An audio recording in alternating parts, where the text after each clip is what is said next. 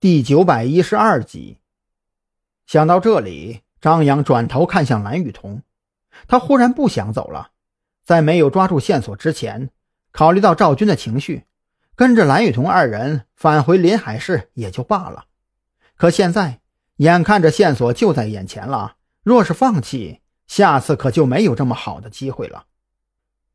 蓝雨桐读懂了张扬目光里的含义，眉头微微皱起。转身看向站在一边的韩立军，韩哥，这事儿你怎么看？怎么看？用眼看呗。韩立军耸了耸肩膀，都抓住人了，咱们不赶紧追着审讯，难道再等他们越狱啊？韩哥，你这话就有点不太合适了。蓝雨桐赶忙开口制止他继续往下说，他这话有些故意找茬的嫌疑了。也得亏呀，那几个孔森派来的刑警已经走了，要不然听到这话还不得原地爆炸呀！韩立军也意识到自己的调侃有些过分，索性往沙发上一坐，把这个艰难的选择踢给了蓝雨桐。这事儿吧，我觉得怎么都行，主要看你和老张怎么选了。反正我无所谓了。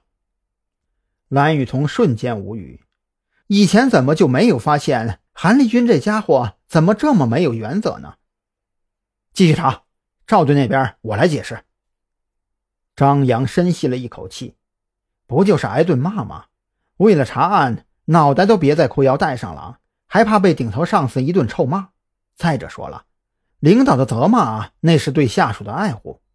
这么一想，瞬间就觉得心安理得了。张扬的话引起了郑浩天的共鸣。作为一名警察，有了线索，那就继续往下查呗，这是天经地义的事儿啊。那就继续查下去吧。说实在话，有了线索的情况下，我们继续追查也合情合理。赵队那边到时候也不能让张扬你一个人顶着，咱们几个一起呗。蓝雨桐也松了口，他很了解张扬的性格，在他没有看到成功希望之前。或许还能听进去别人的劝告，可是当他要去做的事情稍微有一丝成功的可能性，那就顿时变成了犟驴脾气。别说是自己了，哪怕是九头牛都不一定拉得回来。张哥，那你说吧，咱们接下来怎么查呀？郑浩天见蓝雨桐同意了继续查下去，当即兴奋起来。他拿着烧水壶去洗漱间接了一壶水烧上，干脆利索的。撕开了宾馆房间里放着的盒装咖啡，看这意思，他是不准备再回去睡个回炉觉了。败家子儿啊！外边一盒才十三块钱，这宾馆里放着的至少二十啊！张扬看着郑浩天拆封，心里那叫一个郁闷。